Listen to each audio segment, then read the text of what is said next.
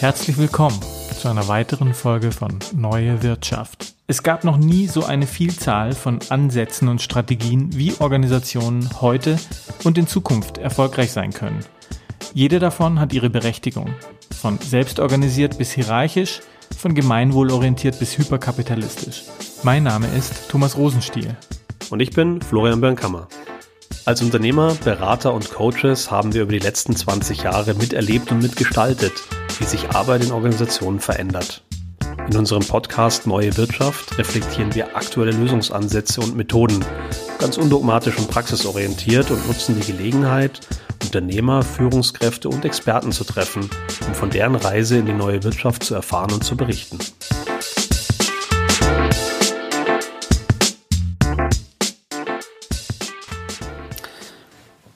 Corona und die Folgen sind ja momentan ein recht aktuelles Thema, das auch äh, in der Presse immer wieder ähm, mal gut, mal weniger aufschlussreich besprochen wird. Ähm, wir verfolgen ja die Berichterstattung auch ähm, regelmäßig und ähm, haben uns jetzt für heute mal beispielhaft einen Artikel vorgenommen, ähm, der eigentlich ganz gut die wesentlichen äh, Themen zusammenfasst, mit denen sich momentan Entscheider, Führungskräfte, Unternehmer, Gründer ähm, befassen. Mhm. Thomas. Ja, von Walter Sinn, ne? Ja, haben wir gefunden im Manager-Magazin. Ähm, Walter Sinn ist ähm, seit 2014 Managing Partner bei Bain Company, bekanntes Beratungsunternehmen. Und ähm, wir haben uns den Artikel mal rausgepickt, weil er ein paar Sachen anspricht, die wir ganz interessant fanden und auch eine gute Impulsgeber für eine Diskussion. Ja, da wollen wir uns auch mal gemeinsam überlegen, was heißt denn jetzt die Krise für Unternehmen? Wie kann man damit umgehen? Mhm. Der Walter Sinn arbeitet hier, so fünf Aspekte haben wir uns mal zusammengeschrieben, die er hier anspricht ähm, oder mal rausgearbeitet hat, ähm, in denen sich äh, Themen verändern, äh, beziehungsweise ähm, die auch äh, jetzt so Post-Corona äh, Katalysatoren für auch eine, ja, nennen wir es doch neue Wirtschaft sind, ja, oder mhm. sein können. Ähm, erster Punkt, den er da äh, benennt, ist, ich gehe die einfach mal gerade durch der Reihe nach. Ne? Mhm. Ne? Agilisierung. Äh, zweite ist äh, eine Dezentralisierung ähm, des Arbeitsortes, ja, also mehr Homeoffice als in der Vergangenheit und die Frage, was sich daraus ergibt. Ähm, Digitalisierung, also dass da auch vielleicht mehr äh, ja auch eine gewisse Gewöhnung jetzt erfolgt ist in Unternehmen, aber auch eben bei äh, Mitarbeitern in der Gesellschaft. Äh, eine Deurbanisierung, ähm, also dass man einfach auch jetzt nochmal mehr hinterfragt, was bringt das Leben in großen Städten, wenn man das nicht nutzen kann, ja, wegen mhm. Lockdown-Situationen und ähnlichem, weil man auch merkt, dass Wertschöpfung auch ohne äh, die Nähe zum Arbeitsort, also die physische Nähe zum Arbeitsort möglich wird.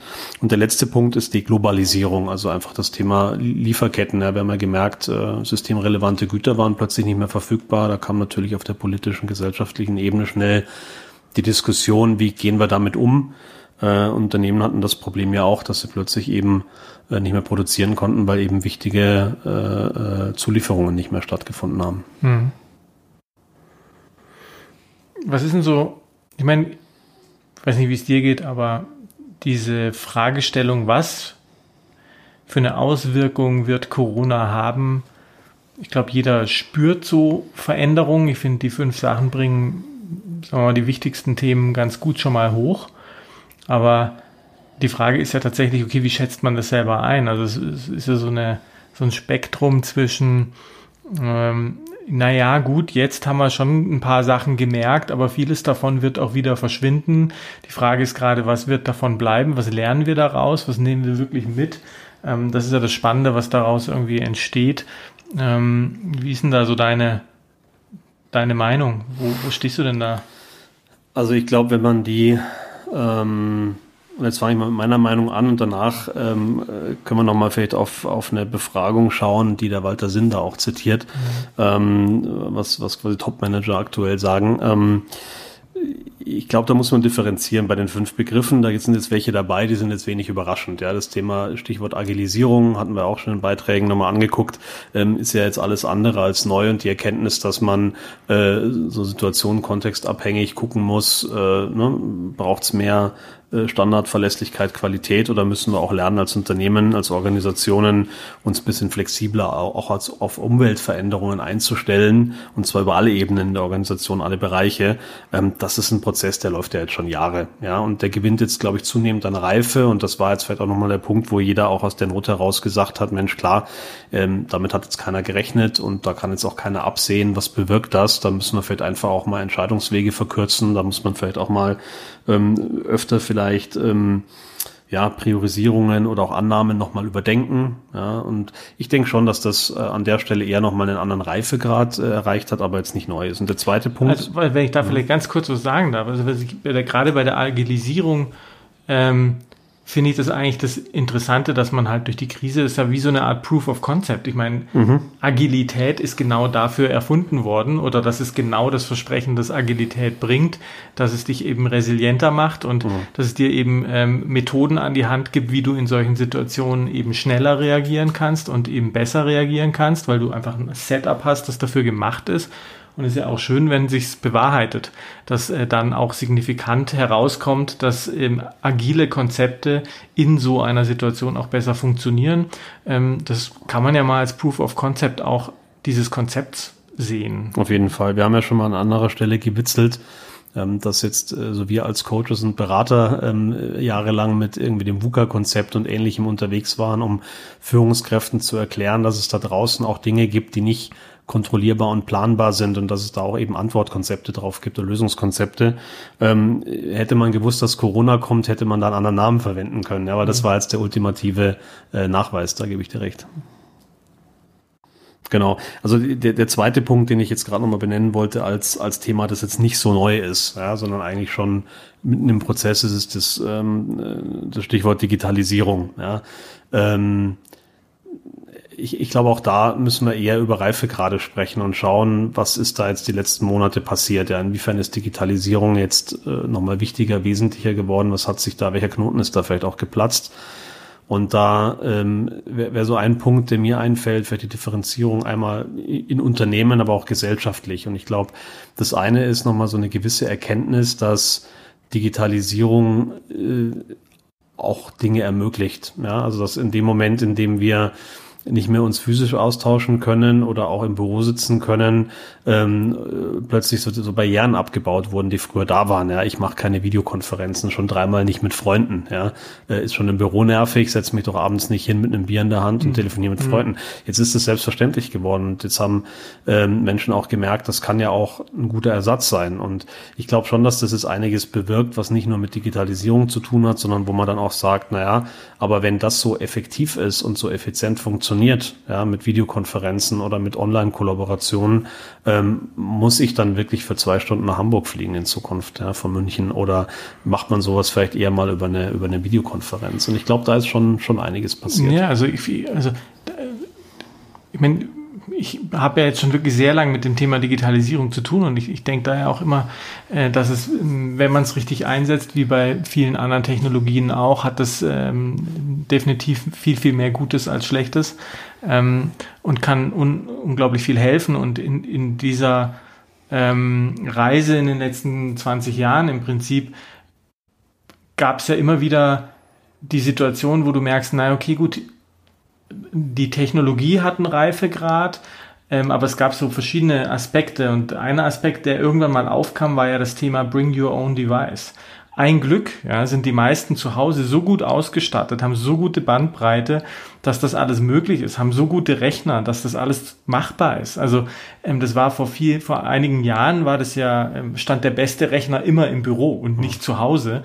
Mhm. Und ähm, dieses Verhältnis zwischen, äh, was hat, was bringt der Arbeitnehmer eigentlich mit an, an ähm, Werkzeugen oder an Mitteln, an Ressourcen und was hat das Unternehmen? Ich glaube, dieses Verhältnis ist ähm, mal ordentlich beleuchtet worden ähm, und darf auch neu bewertet werden vielleicht in der, in der Zukunft.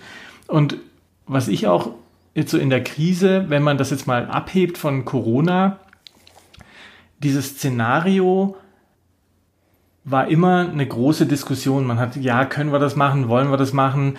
Können wir denn dem vertrauen? Können wir die Technologie einsetzen? Und es war natürlich die Gesamtkomplexität des Szenarios wurde in Gänze diskutiert. Ähm, Sinn schreibt ja auch, dass wo sonst Digitalisierungsprojekte Jahre dauern, wurde das durch die Krise jetzt ganz, ganz schnell entschieden. Und den spannenden Effekt, den ich da jetzt irgendwie gesehen habe, ist so, ja, weil eben ein äußerer Impact da war, der die Entscheidungsfindung die Spielregeln der Entscheidungsfindung dramatisch verändert haben. Also es ist eigentlich eher so die Frage, kann man daraus nicht eine Beratungsmethode machen? Oh, ja, das oh. Pandemiespiel, oh. Ähm, also nicht wirklich ernst gemeint, aber vielleicht ähm, so ein kleiner kleiner Tropfen Wahrheit schon. Ähm, wie kann man die Spielregeln so verändern, dass man ähm, die Dringlichkeit reinbringt? Ähm, weil einfach ganz viele Entscheidungen ganz anders getroffen wurden jetzt, in, weil einfach klar war, wir haben jetzt nicht Zeit, alle Aspekte zu beleuchten, sondern wir müssen das tun, was jetzt notwendig ist, um arbeitsfähig zu bleiben. Mhm. mhm. Und plötzlich merkt man, hey, wow, erstens, es funktioniert, zweitens, das ähm, haben wir jetzt auch relativ schnell hingekriegt. Mhm. Erstaunlich, mhm. ja, was ja wieder dieses Experimentierartige ist und mhm. so weiter und so fort super Stichwort ja auch nochmal zum Thema schneller Entscheidungen treffen. Ich glaube, das war auch was, was gelernt werden musste. Das würde ich jetzt aber nicht unter Digitalisierung verbuchen, sondern vielleicht wieder eher zum Thema Agilisierung, äh, was wir vorher schon hatten, ja, dass man eher bereit ist, auch mal ja, experimentell zu denken, dass man mhm. sagt, wir brauchen jetzt nicht die, nicht die finale Lösung, die jetzt die nächsten ein, zwei Jahre gilt. Wir brauchen jetzt eine Lösung, die jetzt mal für zwei Wochen funktioniert. Und wenn man mal guckt, Sinn schreibt das auch, ähm, haben wir immer alle gemeckert über die Politik, die manchmal etwas unbeholfen wirkte. Ja, jetzt muss man auch sagen, das ist genauso äh, die Situation, äh, na, da gab da gab es keinen Präzedenzfall jetzt in dem Sinn dafür. Und da musst du tagesaktuell natürlich Entscheidungen treffen. Das in einem super komplexen System, in dem natürlich ja. Gott und die Welt mitquatscht. Ja. Und das ist sicherlich auch nicht einfach gewesen. Da hat man auch gemerkt, da hat, hat wahrscheinlich sowohl Politik als auch Wirtschaft und Gesellschaft haben da äh, immer mal so von Tag zu Tag auf Zahlen, auf Entwicklungen, auf neue Erkenntnisse geguckt und dann eben auch Entscheidungen angepasst, ja, und das ist auch notwendig. Aber vielleicht noch ein Punkt zum Thema Digitalisierung, ja. Also wir haben jetzt aber das Thema Prozessebene angesprochen, Kommunikationsprozesse, ja, andere Tools nutzen, ähm, kleine Nebennotiz auch, ich habe von, von Bekannten, die eben im Umfeld Telekommunikation arbeiten, ähm, auch mal zugerufen bekommen, Mensch, für uns war das die beste Zeit überhaupt, ja. Was, was da jetzt irgendwie an Vertragsupgrades, äh, mehr Bandbreite, ähm, Webspaces ähm, und so weiter, was da alles ähm, quasi beauftragt wurde und gebucht wurde, hat dort eigentlich einen richtigen Boost ausgelöst. Also jeder, der eigentlich im Bereich Online oder Digitalisierung schon tätig ist, für den waren das jetzt eigentlich ganz gute Monate. Äh, Amazon zum Beispiel, wo wir gemerkt haben, für diejenigen, die bisher nicht online gekauft haben, ja, ist auch eine Barriere gefallen. Gab ja keine anderen Möglichkeiten. Ja. Mhm. Und das, das ist auch nochmal ein Punkt, wo man, glaube ich, auch so in Richtung Geschäftsmodelle, äh, digitale Geschäftsmodelle einfach auch nochmal sieht, ähm, das, das setzt sich jetzt mehr und mehr durch. Das ist nicht mehr der Exot, der, der da quasi äh, versucht, Platzhirschen zu verdrängen, sondern das ist jetzt plötzlich halt einfach eine, eine Gegebenheit, äh, eine feste Größe, mit der man in Zukunft auch fester plant. Ja, es ist jetzt auch erlebbar geworden, dass es funktioniert und dass es auch zu Ergebnissen führt. Also es sind, denke ich, an der Stelle viele Glaubenssätze gefallen, die man nicht für möglich gehalten hätte, dass sie gehen können. Und dadurch fallen natürlich auch die Bedenken, sich darauf mehr einzulassen. Das ist, denke ich, auf jeden Fall mhm. auch was, was bleiben wird, weil man einfach eine, er also eine Erfahrung gemacht hat, eine positive Erfahrung in den meisten Fällen, aber natürlich auch gemerkt hat, okay, wenn wir es richtig gut, also es wird auch einen Schub geben, wie man das anwendet. Äh, ich schätze auch, dass diese ganzen digitalen ähm, Videokonferenzen und so weiter, man hat natürlich auch gemerkt, okay, was funktioniert und was funktioniert eben nicht. Wo brauchen wir neue Meetingregeln und solche Sachen ähm, für digitale Modelle. Also das hat bestimmt eine Menge nach vorne gebracht, das auch bleiben wird. Da bin ich, mich, bin ich mir auch sehr sicher, ja. Mhm. Was der Artikel auch, ich habe es vorhin schon mal kurz angedeutet, ähm, auch nochmal klar mit einer Zahl hinterlegt. Ähm, Bain hat da auch ähm, äh, Führungskräfte, CEOs befragt, ähm, quasi, inwieweit es quasi jetzt aufgrund der Pandemie kurzfristig zu spürbaren Veränderungen in betrieblichen Abläufen kommt. Ja, und da sagen auch, also das bestätigen 97 Prozent der befragten CEOs, sagt dann aber auch 42 Prozent davon, ähm, also streben tatsächlich auch bewusst und proaktiv mittel- bis langfristig signifikante und systematische Veränderungen an. Das heißt, ähm, da ist vielleicht jetzt auch nicht ein Prozess gestartet worden, sondern na, da ist, sind Dinge schon am Laufen, aber das war jetzt nochmal eine Bestätigung. Es ist die Frage, in welchen Bereichen äh, diese Veränderungen dann auch stattfinden, aber zumindest diese Veränderungsbereitschaft schafft ja auch schon mal Chancen und Möglichkeiten. Das ist ja schon mal ein gutes Signal. Ja. Mhm. Ähm, Jetzt haben wir ja noch ein paar andere Punkte äh, da rausgearbeitet aus dem Artikel. Das war äh, neben Agilisierung und Digitalisierung, wo wir jetzt gesagt haben, gut, das war jetzt nicht neu, ja, gibt nochmal einen neuen Schub. Äh, so Themen wie äh, ja, die Zentralisierung des Arbeitsortes, also Homeoffice, du hast ja mhm. vorhin schon gesagt, ähm, da sind jetzt auch Berührungsängste gefallen oder wurden abgebaut, auch auf Unternehmensseite. Ich erinnere mich auch, da gibt's, äh, wenn man sich jetzt im Bekanntenkreis oder in der Familie mal umhört, gab es da immer ganz unterschiedliche Handhabungen. Ja, die einen sagen, ja, ich bin bei Siemens, bei uns gibt's kein Homeoffice. Der andere sagt, ich bin bei BMW, bei uns ist selbstverständlich. Um mal zwei Beispiele zu nennen, die ich jetzt mhm. aus der Luft gegriffen habe. Aber ähm, das war sehr Also Siemens hat gerade äh, announced, dass sie, ähm, dass sie eigentlich ich glaube, alle Mitarbeiter zwei bis dreimal nur noch im Büro sehen ähm, ähm in Zukunft. Mhm, also ja, das war wahrscheinlich so als genau, das war wahrscheinlich vor äh, zur Progressivität von Siemens. Genau, vor ein paar Monaten noch nicht so. Aber ähm, genau, also da passiert sicherlich viel und äh, jetzt ist aber die Frage, wenn da viel passiert, was bewirkt das? Ja, jetzt sitzen die Mitarbeiter zu Hause. Ähm, was ich spannend finde, ich habe es ja selber auch an, an mir und meiner Frau in der Familie jetzt erlebt. Ja. Ähm, Punkt eins ist, du arbeitest natürlich mit dem, was da ist. Ja, jetzt haben wir gerade gesagt, digital rüstet man auf, ja, bucht sich vielleicht bei Zoom oder bei Webex mal ein, ähm, ruft bei der Telekom an, sagt, ich brauche mehr Bandbreite, äh, schafft da Möglichkeiten, experimentiert ein bisschen mit Online-Kollaborationstools. Ähm, aber du sitzt halt trotzdem noch am Küchentisch oder am Esstisch. Ja, und ähm, da gibt es natürlich einmal Aspekte wie ähm, was macht das mit der Gesundheit? Ja, wie nachhaltig ist das Modell? Jetzt haben wir natürlich alle so von der Woche in die Woche gelebt und da geht das mal. Ähm, das zweite ist die Frage, was hast du für eine berufliche Ausstattung? Du hast vorher gesagt, bring your own device. Das war für manche einfach schlichtweg gar keine, gab keine andere Alternative. Also wie unterstütze ich auch das äh, als Unternehmen inklusive auch Datensicherheitsaspekten? Ja, habe ich einen VPN-Zugang für alle Mitarbeiter und dergleichen mehr? Ähm, wer bezahlt das Ganze? Spannende Frage, die viele Unternehmen mit ihren Mitarbeitern auch noch nicht geklärt haben, mhm. ähm, die auch steuerlich noch nicht äh, abschließend behandelt ist, ja, was quasi auch gerade Selbstständige wie wir, ähm, äh, wie, wie wir damit umgehen. Ähm, und dann aber auch die Frage, jetzt sitzen Menschen eben nicht mehr in Büros, sondern mehr zu Hause. Und du sagst gerade am Beispiel Siemens, das bleibt bei vielen auch so. Ja, ähm, das bewirkt ja auch was. Ja, also hm. Werden dann vielleicht auch Büroplätze frei. Ja, ähm, eben im Homeoffice-Bereich muss was passieren. Die, die in der Stadt wohnen, haben vielleicht nicht das extra Zimmer, das man einfach mal nutzen kann. Ja, hm. wie kann ich da eine nachhaltige Entwicklung irgendwie anschieben und auch begleiten? Ja, also ich meine, das beschreibt er ja unter Deurbanisierung. Ähm, das ist bestimmt ein bisschen weiter weg von dem, was man sonst so ähm, sich überlegt, aber die Auswirkungen, die das hat und auch, da, auch das, was man erlebt hat, was ist daran gut, was ist daran schlecht. Also viele, mm, mit vielen, mit denen man spricht, die sagen, ja, es war auch eine ganz schöne Zeit mehr mit der Familie und so weiter und so fort.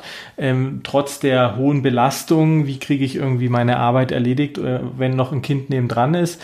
Ähm, auch die Unterscheidung, ja, die, die, Du hast gerade das Thema Steuer angesprochen. Es ist steuerlich überhaupt nicht geklärt, wie das mit den Arbeitsplätzen äh, zu Hause ähm, genau abgerechnet werden kann und, und wie das dann funktioniert. Also ich glaube, dass da einiges umgedacht werden muss. Auch hier, also es sind einfach komplett neue Spielregeln auf einmal da gewesen, die man jetzt erfahren durfte. Und ähm, jetzt hat man die große Chance, das weiter zu nutzen, was sich da auch bewährt hat. Also mhm. die Chancen, die darin stecken und die sich da offenbart haben. Ich glaube, das ist das eigentliche Thema.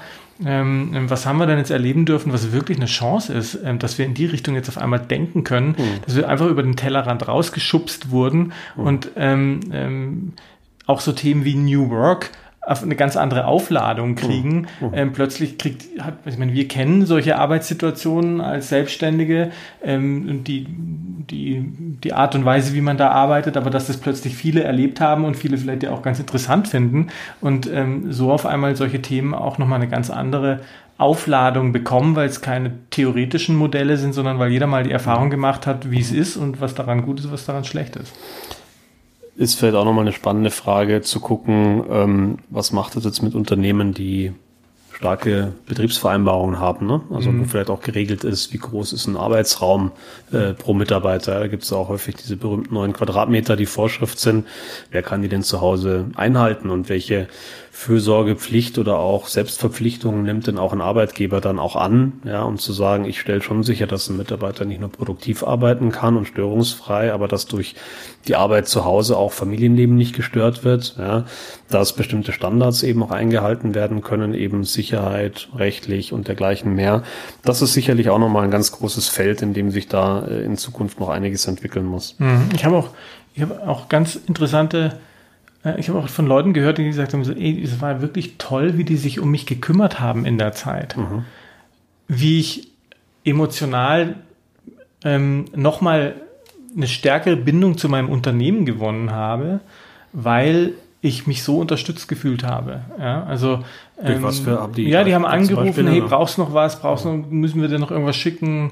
Ähm, woran fehlt's? Wie geht's dir? Und so weiter und so fort. Wo wo einfach Leute da waren, die diese Situation, äh, in, in, der die Menschen, die Mitarbeiter waren, empathisch aufgenommen haben und sich echt schnell überlegt haben, okay, was, was brauchen unsere Mitarbeiter gerade für also Ressourcen im, im, im psychologischen Sinne auch und natürlich auch im, im materiellen Sinn, ähm, damit die jetzt in dieser Situation gut klarkommen. Und das war, habe ich öfters mal gehört, für einige auch wirklich so ein, so ein, so ein, so ein Bindungsaspekt, wo man sagt, Mensch, da das fand ich richtig super, mhm. wie, wie die das gemacht haben und wie die sich darum gekümmert haben, das, dass ich da irgendwie über Wasser bleibe bei der, bei der ganzen. Geschichte. Das ist spannend, weil zum einen würde man es vermutlich in so einer Situation wie jetzt dem ersten Lockdown, ich sage jetzt mal dem ersten, hoffe aber es bleibt dabei, ähm, dem ersten Lockdown ähm, ja gar nicht selbstverständlich ist. Hier war ja, da waren ja viele kalt erwischt und dass ein, ein Unternehmen oder auch einzelne Führungskräfte, andere Mitarbeiter so schnell reagieren,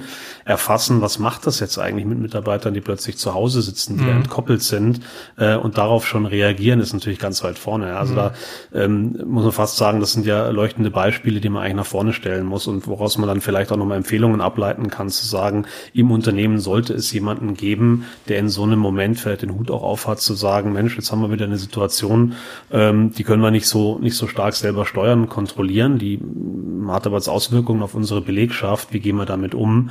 Ähm, also wir haben ja Beauftragte und Hüte für alles Mögliche. Und ich mhm. glaube, das wäre vielleicht mein erster Schritt zu sagen, es braucht mal den Remote-Beauftragten, um einfach mal, oder vielleicht auch den Wellbeing-Beauftragten, gab es ja bisher nur in irgendwelchen Agenturen und, äh, und Startups. Ähm, aber wenn man das mal ein bisschen ernsthaft aufsetzt und sagt, wir reden nicht mehr über die Obstschale und wir reden nicht über das äh, Betriebsfahrrad, äh, das elektrifiziert ist, im, äh, im Hof steht, sondern wir reden jetzt über äh, eigentlich fast Selbstverständlichkeiten, ja, Arbeitsplatzausstattung, äh, Ansprache, ja, auch mhm. äh, mal so ein bisschen soziale Kontakte, eine emotionale Bindung haben zu können zum Arbeitgeber, mhm. was ja mhm. auch nebenher ein, ein mhm. äh, quasi auch Churn Thema, also halte ich Mitarbeiter, ja, die ich ja. halten will, ähm, ist und ähm, und vielleicht zu guter Letzt auch zu gucken, äh, biete ich Mitarbeitern auch die Möglichkeit, das hat das zum Beispiel auch der Arbeitgeber meiner Frau gemacht, ähm, zweimal die Woche morgens Pilates eine halbe Stunde und wir bezahlen selbstverständlich den Trainer und äh, Mitarbeiter dürfen sich dann für eine halbe Stunde einfach über eine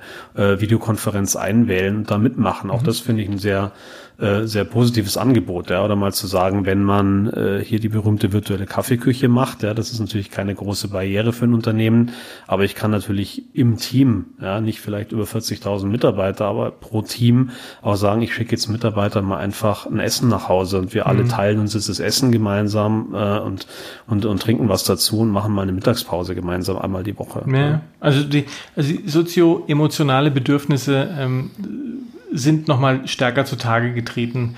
Also der, der, der Aspekt, arbeiten zu gehen und dabei in soziale Kontakte zu treten und emotionale Bedürfnisse befriedigt zu bekommen, ist einfach doch ein großer. Und ähm, da konnten viele Firmen, glaube ich, auch echt positiv zeigen, was sie da drauf haben in dem Bereich. Mhm. Ähm, es gab ja noch einen letzten Punkt, glaube ich, das Thema Deglobalisierung, das ja, Sinn gab, anspricht, oder? Gab zwei. Lass uns mal den einen noch nicht überspringen, weil den hattest du jetzt eh schon zurecht hier rangeflanscht. Mhm. Das ist die Deurbanisierung, ja. Du mhm. hast es gesagt, das ist ja auch so ein bisschen eine Folge ähm, dieser, dieser äh, Homeoffice-Bewegung. Mhm. Ähm, zumindest eine mögliche Folge, ja. Das eine ist natürlich, dass wir eh merken, der Trend oder der Run auf Metropolen hat ein natürliches Ende, ja. In, in äh, quasi Verkehrsüberlastung, in äh, teuren Mieten, in teuren um, Gewerbeflächen ähm, in äh, einer engen Infrastruktur. Ähm, und da ist dann eh die Frage, wo entwickeln sich Städte oder quasi Metropolen in Zukunft hin? Jetzt haben wir natürlich hier gesehen, ähm, Mitarbeiter, äh, Unternehmen stellen fest, Mitarbeiter müssen nicht unbedingt im, im Innenstadtzentrum äh, in einem Büro sitzen, ähm, das da vielleicht umgerechnet pro Arbeitsplatz äh, einen hohen Betrag kostet, sondern ähm, können, weiß ich nicht, vielleicht in Sammelbüros, in so Open Space Konzepten, vielleicht auch mal am Stadtrand, pendelfreundlich untergebracht werden oder auch von zu Hause aus arbeiten, wenn man es entsprechend einrichten kann. Ähm, was heißt das? Dann habe ich im Prinzip mehr Gewerbefläche verfügbar.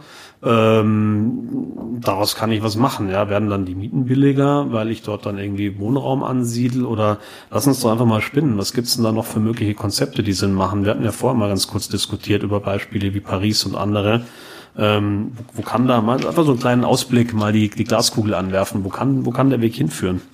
Ja, also ich glaube, ähm, das haben wir ja vorher schon angesprochen. Also ich glaube, da wird, wird jetzt eine Menge Kreativität frei werden und ähm, wenn ich als Siemens oder als, ich glaube, Peugeot hat sowas auch schon verlautbart, einfach sagt, okay, wir werden in Zukunft eigentlich einen Großteil der Belegschaft ähm, die Möglichkeit geben, nur noch zwei bis dreimal in der Woche ins Büro zu kommen, dann hat das natürlich einen großen Impact, wie Sinn ja auch schreibt, auf den, auf den Gewerbeimmobilienmarkt.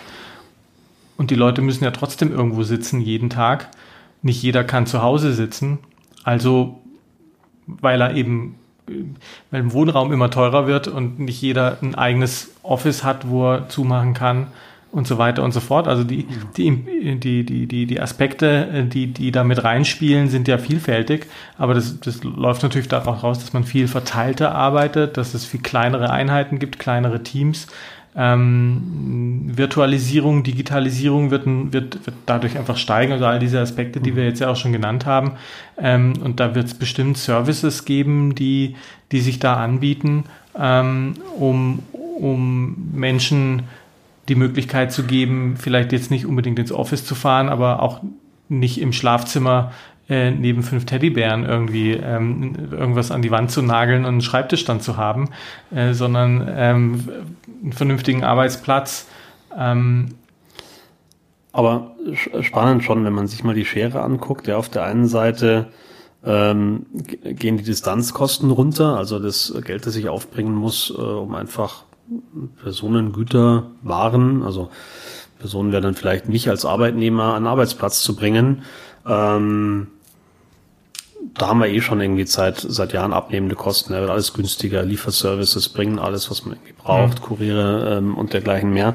Ähm, also eigentlich brauche ich ja auch kein teures Fahrzeug mehr in der Stadt. Ja? Ähm, und deswegen suchen ja viele dann quasi die, die Wohnnähe zum Arbeitsplatz. Aber jetzt mal die andere Frage, wenn ich jetzt gerade so einen Trend anschaue, ähm, also bisher Metropolenausbau, ja, also immer mehr Run auf die großen Städte. Dadurch kam natürlich das Thema Mobilitätskonzepte nochmal noch mal hoch. Ja. Ähm, klar, die Städte verstopfen, da braucht es irgendwie Lösungen weg vom Individualverkehr mit verkehrsberuhigten Innenstadtlagen, ähm, was natürlich wieder für den Mobilitätssektor nicht so attraktiv ist, zumindest für den Individualmobilitätssektor und die Automobilindustrie. Wenn ich jetzt aber sage, eigentlich ist das ein Bruch vielleicht in diesem Run. Ja? Die Menschen leben vielleicht doch wieder mehr auf dem Land. Kann das wieder eine Gegenbewegung auslösen, theoretisch, ja? dass man sagt, dann wird vielleicht Individualverkehr anders gesteuert, auch wieder ganz spannend. Ja, nur in den Städten funktioniert es halt anders. Also ist hm. ganz interessant, wenn man sich diese, diese Impulse mal anguckt und dann einfach mal anfängt weiterzudenken, ähm, in welche Richtung das so führen kann. Du hattest es vorher angesprochen, diese, diese von Paris, äh, da gibt es einen, einen, Podcast vom Spiegel, ähm, 8 Billionen heißt der, glaube ich, wo es um, um, um urbane Konzepte in Paris auch geht und ähm, das ist jetzt ein Thema, mit dem ich mich sonst nicht so beschäftige und das, ähm, aber es ist schon ganz interessant, wo das natürlich an vielen Stellen über neue Modelle nachgedacht wird, wie man ähm, mit Ressourcen umgehen kann, also äh, von ähm, auch Gebäuden und Räumen, die nur zeitweise genutzt werden und wie kann man ähm, die umwidmen für wenige Stunden und so weiter und so fort. Und da, das, glaube ich, ist auch so ein Treiber an der Stelle, wo, wo, wo solche Konzepte einfach nochmal mehr Auftrieb kriegen, weil sie plötzlich aus der Utopie rausgerissen werden hinzu, ja, ist ein total realistisches Szenario. Äh, lass uns da weiter drüber nachdenken. Ich glaube, das ist der große, der große Treiber dabei. Mhm. Ja. Genau, dann haben wir der letzte Punkt, tatsächlich die Deglobalisierung. Sehen wir die denn wirklich? Jetzt haben wir doch eigentlich gerade, äh, stecken eigentlich mitten in der Globalisierungsbewegung. Ähm, ändert daran jetzt drei Monate Lockdown oder vier Monate Lockdown in der Welt was oder das, was jetzt vielleicht noch nachkippt? Oder ist es eher ein differenziert zu betrachtendes Ja, Thema? das ist eine interessante Frage. Und was ändert es denn? Also ich, ich, ich glaube, es, es ändert einfach, wie es ändert einfach die Betrachtungsweise, wie man darauf blickt. Ähm, Globalisierung war ja oftmals Lieferketten und Logistik und vor allen Dingen günstigeres Produzieren. Also ich glaube, so äh, was die meisten wahrscheinlich mit Globalisierung wirklich verbinden, ist, okay, wir haben die Möglichkeit, unsere Lieferketten ähm, so aufzustellen, dass wir möglichst kostengünstig auch Dinge produzieren können, neue Märkte erschließen können, solche Dinge. Und jetzt kommt halt dieser Aspekt, wie kann man denn Globalisierung agilisieren? Ähm, wie kann ich denn auch, also ich glaube, dass das Thema Unsicherheit eine andere, eine, womöglich eine andere Bewertung kriegt. Und wie kann ich die Risiken, die damit verbunden sind, wie kann ich das flexibilisieren? Gibt es die Betrachtung zwischen Onshore, Nearshore, Offshore einfach nochmal anders bewerten und, und mit so einem Risikoszenario im Hinterkopf, glaube ich, wird Globalisierung einfach nochmal mit einer anderen Brille, mit einem anderen Filter ähm, betrachtet. Und da wird es auch neue Konzepte geben, wo man sagt, okay, wie können wir das wie können wir die Mitigation von solchen Risiken, die gar nicht mal so unreal sind und vielleicht auch öfter kommen, ähm, also einfach besser reinbringen. Ja? Ein grundsätzlicher Trend, der dann vermutlich eher ungebrochen bleiben wird, weil ne, das Zusammenwachsen, glaube ich, der Welt äh, erstmal eine logische Konsequenz ist, die, die Bestand haben wird, aber äh, eben differenziertere Betrachtung. Jetzt hat der Sinn in seinem Artikel nochmal einen, einen Begriff reingebracht, den haben wir jetzt bewusst nicht in diese fünf mhm. äh, großen Trendthemen reingenommen, weil wir gesagt haben, eigentlich zieht sich das ja durch alles durch, nämlich den Begriff der Nachhaltigkeit oder der neuen Nachhaltigkeit auch ziemlich ausgelutscht, ja, vor allem so ein bisschen im auch ähm, quasi ökologischen Bereich der letzten Jahre ähm, der Diskussionen, aber ähm, hier schon nachvollziehbar, dass man sagt, äh, Nachhaltigkeit auch im wirtschaftlichen Sinn, ja, es muss halt dauerhaft funktionieren und wenn ich jetzt kurzfristig optimiere, du hast das Stichwort Kostenoptimierung genannt, ja, äh, oder Erlösmaximierung oder Shareholder Value Maximierung oder mag sein, was es will, ähm, dass man da vielleicht einfach nochmal ein Tor aufmacht in, in äh, doch mehr hinterfragen ja, und vernunftsbasiertes Entscheiden. Ähm, wie, wie haben denn alle, ja, nämlich Wirtschaft, äh, aber auch Gesellschaft, ähm, auch die nächsten paar Jahrzehnte, Jahrhunderte noch was davon ähm, und nicht nur die nächsten fünf Jahre, die vielleicht mal irgendwie so der, der typische CEO-Cycle ja, Bestand hat. Also ich, ich habe, als ich das gelesen habe, dachte ich so, okay, gut, wie kriegt er jetzt da die Nachhaltigkeit so direkt rein? Aber sagen wir mal so, ähm, vielleicht haben sich in der Krise, und so ging es mir auch, dann doch ein paar ähm, Mal mehr Zeit gehabt, über Sinn und Zweck von vielen Dingen nachzudenken. Und insofern kommt dann schon auch das Thema Nachhaltigkeit ähm, mal mit aufs Tapet. Und viele dieser Dinge, die wir jetzt ja gerade auch besprochen haben, haben ja brechen ja solche Sachen auf, die immer für gegeben gehalten worden sind, aber eigentlich eine Art von Verschwendung auch darstellen. Ähm, es geht viel einfacher, viel kleiner, viel, viel schlanker und trotzdem effizient oder effektiv.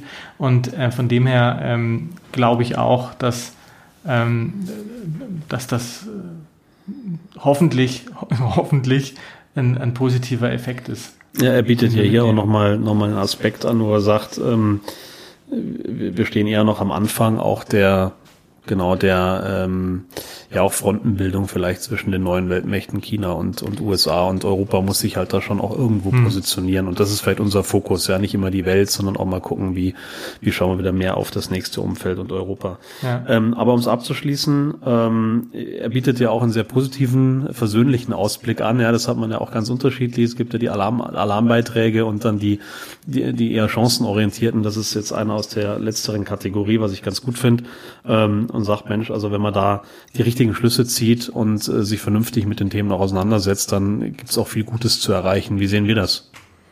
Ich denke, man sieht, dass, dass da, wo das wahrgenommen wird, die Krise als Chance gesehen wird. Ähm, es gibt immer auch andere Ansätze, aber in den allermeisten Fällen glaube ich, dass das genutzt wird um die erfahrenen ähm, positiven Aspekte weiter zu verfolgen, ähm, zu iterieren, zu verbessern und sich auch durchsetzt, dass die Volatilität, die, die, die Unplanbarkeit und die Unsicherheiten ähm, mit einbezogen werden müssen durch entsprechende Konzepte wie Agilisierung etc. Von dem her bin ich da sehr, sehr zuversichtlich, dass da gute Dinge dabei rauskommen. Siehst du das anders, Flo? Nein, dem hätte ich jetzt auch nichts mehr Das habe ich mir fast gedacht. Insofern vielen Dank fürs Zuhören. Wir freuen uns auf eure Kommentare und bis zum nächsten Mal.